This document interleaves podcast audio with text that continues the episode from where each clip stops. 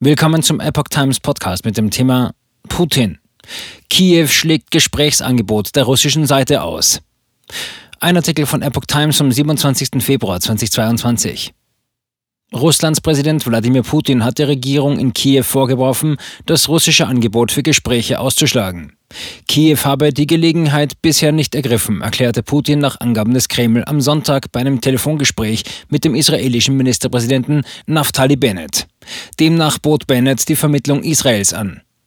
Die israelische Seite bestätigte das Gespräch ohne Einzelheiten zu nennen. Kiew hatte Medienberichten zufolge um eine israelische Vermittlung gebeten.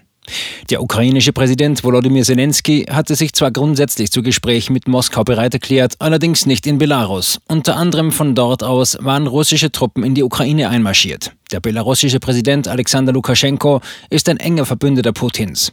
Zelensky telefonierte am Sonntag mit Lukaschenko, wie der ukrainische Staatschef auf Facebook mitteilte. Nähere Angaben zu dem Gespräch machte er nicht. Eine russische Delegation aus Vertretern des Verteidigungs- und Außenministeriums sowie der Präsidialverwaltung ist nach Angaben des Kreml für Gespräche mit Kiew im belarussischen Gomel. Die russische Delegation in Gomel sei bereit, mit den Vertretern Kiews zu verhandeln, sagte Putin in dem Gespräch mit Bennett. Zelensky hatte betont, dass jede andere Stadt für Gespräche mit Moskau in Frage komme. Warschau, Bratislava, Budapest, Istanbul, Baku, wir haben sie alle vorgeschlagen. Der Kreml hatte bereits am Freitag Gespräche mit der Ukraine in der belarussischen Hauptstadt Minsk vorgeschlagen. Wenige Stunden später rief Putin die ukrainische Armee allerdings zu einem Staatsstreich gegen die eigene Regierung auf. Zelensky und dessen Umfeld nannte er eine Clique von Drogensüchtigen und Neonazis.